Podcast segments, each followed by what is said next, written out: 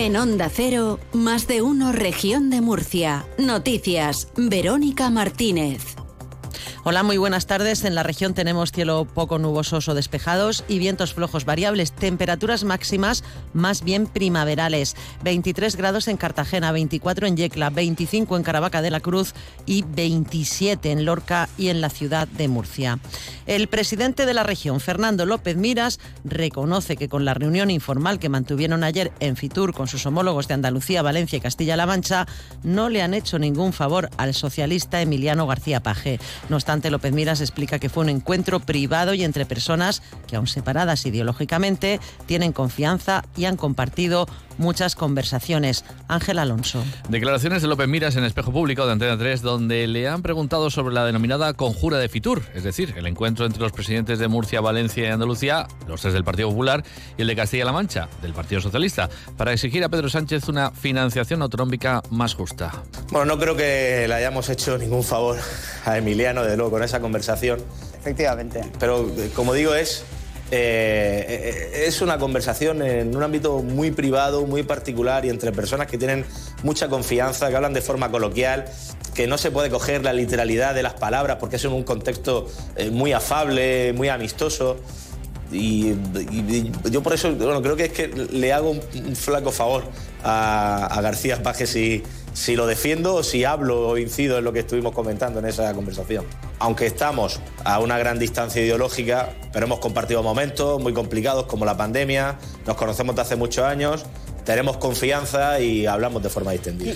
López Miras ha avanzado que en breve sí habrá una cumbre de financiación con Mazón de Valencia y Juanma Moreno de Andalucía, a la que espera que se sume finalmente García Paje. Por cierto, que López Miras ha aprovechado para hacer una invitación a conocer Caravaca en su año jubilar. Invitación que no solo hace extensible a García Paje, sino a todos los socialistas. Les esperamos este año. Saben que es el año jubilar de Caravaca de la Cruz un buen momento para peregrinar y hacer el camino del amor. El camino del amor, me parece muy bien. Me lo apunto. Llévese a algún socialista, eh, no sé, a Paje, por ejemplo, y a Oscar Puente. A los que quieran. Bueno, García Paje ya lo invité en 2017, que fue el anterior año jubilar, y fue. Y este año también está invitado. Pues sí, todos los socialistas los dos, ya está todo arreglado. A los ojos de Dios, todos somos buenos hijos. Vamos con la reunión del Consejo de Gobierno que ha aprobado la constitución y regulación de la Comisión del Mar Menor, en la que se habló la semana pasada el encuentro del presidente de la región, Fernando López Miras, con la ministra para la Transición Ecológica, Teresa Rivera, que estuvo aquí en la región. El principal objetivo de esta comisión es coordinar las políticas de las administraciones en relación a la recuperación de la laguna salada. Sobre este asunto, el portavoz del Ejecutivo Regional, Marcos Ortuño, daba más detalles. Yo digo que se reunirá en el plazo máximo de tres meses. Yo digo que Básicamente lo que hará será coordinar las distintas actuaciones que se llevan a cabo por las distintas administraciones públicas que formen parte de la misma. Yo creo que es importante que se dialogue, es importante que funcione esa comisión interadministrativa porque a todas las administraciones nos une un objetivo común y ese objetivo común es la protección y la recuperación del Mar Menor. En el Consejo se ha dado a conocer que el pasado año la Unión Europea transfirió 77,6 millones de euros a las organizaciones productoras de frutas y hortalizas de la región de Murcia. Se trata de 89 agrupaciones que cuentan con unos 7.000 socios. También se daba el visto bueno en ese Consejo a un convenio con el Ayuntamiento de Molina de Segura para costear el servicio de depuración de aguas residuales por un valor de más de 450.000 euros. El Consejo ha aprobado declarar al Cristo del Marfil de la Iglesia de Santa María de Gracia de Cartagena, también llamado Lepanto, bien de interés cultural.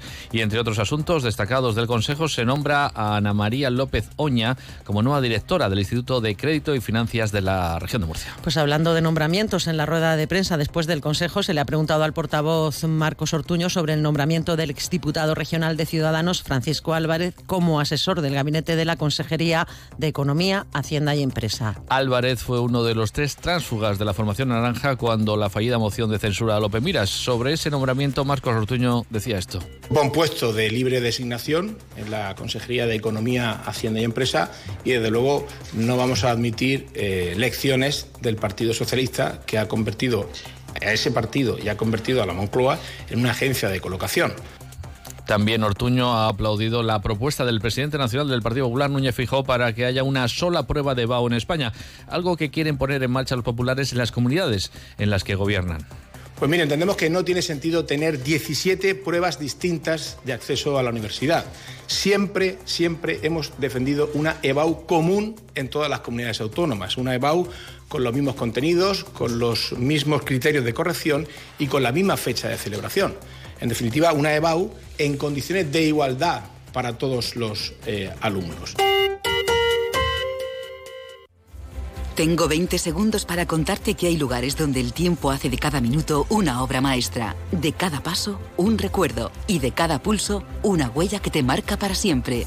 No tengas prisa, respira, disfruta, escucha su latido dormido en cada calle, en cada campana, guardando el eco de la eternidad como un tesoro. Tic-tac, tiempo. Lorca, donde el tiempo es oro.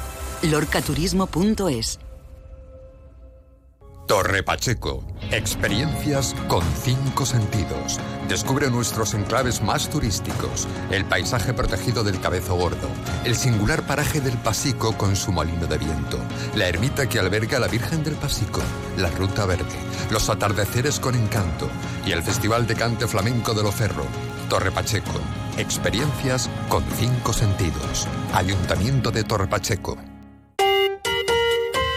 En sucesos, la Guardia Civil y Salvamento Marítimo interceptaron ayer tres embarcaciones con 32 inmigrantes irregulares a bordo en el litoral de la región. Todos son de nacionalidad argelina y están en buen estado de salud. Fueron trasladados al puerto de Cartagena y entregados a la Policía Nacional. La primera patera en la que viajaban 10 hombres y 3 mujeres fue interceptada frente a Cala de Entoles, en Cabo de Palos, mientras que la segunda embarcación, con nueve hombres y un menor a bordo, fue localizada en la playa de la Isla Plana, en Cartagena. Finalmente, en la tercera embarcación viajaban nueve varones adultos y fue interceptada a 18 millas en Monte Cenizas. Por cierto, que bomberos del Ayuntamiento de Cartagena tenían que rescatar a ocho de esos inmigrantes que habían quedado atrapados en las rocas al desembarcar de la patera en la que viajaban en el paraje de Punta Negra, muy cerca de Portmán. El teléfono de emergencias 112 recibía sobre las doce y media de la noche el aviso de salvamento marítimo de que una patera acababa de tocar tierra en el, referido, paraje y sus ocupantes desembarcaban. Y posteriormente informaron de que algunos de ellos habían quedado eriscados y no podían salir de las rocas.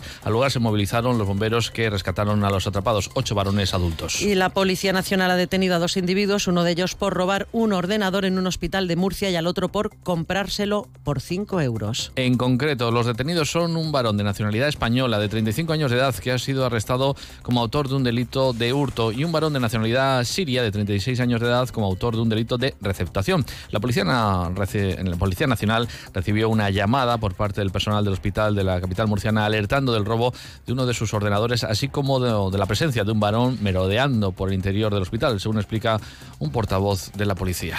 Alertando de la sustracción de un ordenador y de la presencia de un hombre de aspecto toxicómano merodeando por el interior del centro médico, conocido por el personal por haber cometido con anterioridad hechos delictivos del mismo tipo. Se establece entonces un dispositivo de búsqueda por parte de los agentes que permitió localizar a un individuo no muy lejos del hospital que encajaba perfectamente con la descripción recopilada. Las indagaciones realizadas por los agentes permitieron averiguar el lugar y la persona que había adquirido ilegalmente el ordenador por una cantidad de 5 euros. Y la Guardia Civil ha desarrollado una investigación para esclarecer la sustracción de objetos en viviendas de Archena, que se ha saldado con la identificación, localización y detención de dos personas como presuntos autores de los delitos de robo con fuerza y hurto. El presidente de la comunidad, López Miras, ha participado en la Plaza Isabel II de Madrid en el acto de promoción de las fiestas de Semana Santa de la región de Murcia. Durante esta actividad, enmarcada en la Feria Internacional de Turismo, en Fitur, López Miras puso en valor que una autonomía uniprovincial como es la región cuente con seis ciudades cuya Semana Santa sea de interés turístico internacional: Cartagena, Lorca, Jumilla, Cieza y Mula. Son con su Noche de los Tambores, esta última. Van a poder conocer en vivo la marcialidad de las eh, procesiones de Cartagena, la belleza de las obras que se convierten en museos vivientes y andantes de Cieza o de Jumilla, el espectáculo, la pasión, el color, los bordados de la Semana Santa de Lorca, la sonoridad también de los tambores de mula. Desde el PSOE piden a la comunidad un plan regional de infraestructuras y equipamientos turísticos que dote a los ayuntamientos de recursos, como está haciendo el Gobierno de España, según dicen los socialistas. Continúan las noticias en Onda Cero. Buenas tardes.